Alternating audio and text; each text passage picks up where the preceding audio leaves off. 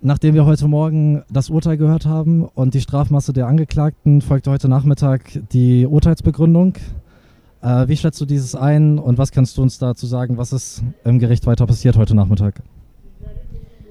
Ja, die Urteile wurden ähm, begründet. Es wurde gesagt, dass ähm, ja, André Eminger zum Beispiel freigesprochen wird von ähm, dem Verdacht auf versuchten Mord und ähm, nur für Unterstützungshandlungen jetzt verurteilt wird. Und es wurde vieles aus der Anklage einfach wiederholt. Aber gleichzeitig steht jetzt diese Begründung da und geht eigentlich noch viel weiter als das, was wir an der Bundesanwaltschaft immer kritisiert haben. Wir haben immer an der Bundesanwaltschaft nach ihrem Plädoyer und auch nach ihrem sonstigen Verhalten kritisiert, die sagen, der NSU ist ein isoliertes Trio mit einem kleinen Umfeld und wir hätten eigentlich gar nicht gedacht, dass man das noch unterschreiten kann, aber nein, Götzler hat den NSU auch noch kleiner gemacht noch kleiner gemacht. Die Bundesanwaltschaft hat ja wenigstens André Eminge noch als praktisch viertes Mitglied benannt. Das, auch das hat Götzl gestrichen. Jetzt ist wirklich nur noch diese ähm, drei angeblich gewesen und das ist einfach wirklich ja, skandalös und das vor, weiß nicht, einer Stunde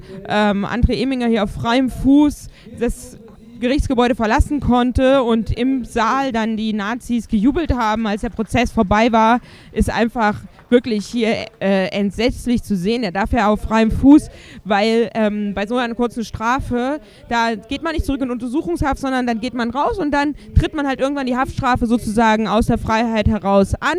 Und wer weiß, wie das jetzt noch wird mit der Strafzumessung, weil er ja in Untersuchungshaft jetzt schon eine, ein Jahr gesessen hat. Ne? Also das können wir einfach noch gar nicht absehen.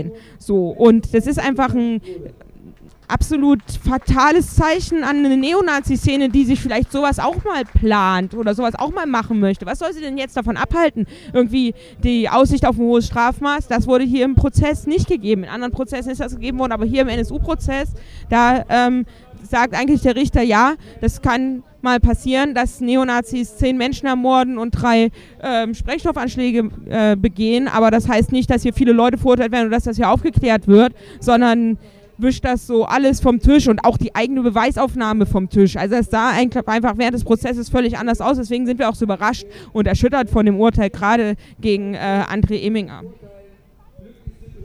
Vielen Dank. Ähm, weiterhin ist der Prozess mit der Urteilsbegründung heute zu Ende gegangen. Die Urteilsbegründung ist abgeschlossen. Ähm, der Prozess war ein großer Aufgabenbereich von NSU Watch wozu ihr gearbeitet habt in den letzten Jahren. Wie geht es weiter bei NS Watch? Wo seid ihr weiterhin dran? Ähm, was kann man weiterhin auf dem, im Fokus haben, auf dem Schirm haben? Ja, wir werden natürlich erstmal die Arbeit an dem Prozess auch abschließen müssen, alle Protokolle fertig machen müssen und so weiter. Also das ist so rein das Ding, was sich hier mit dem Prozess natürlich weiterhin noch beschäftigen wird.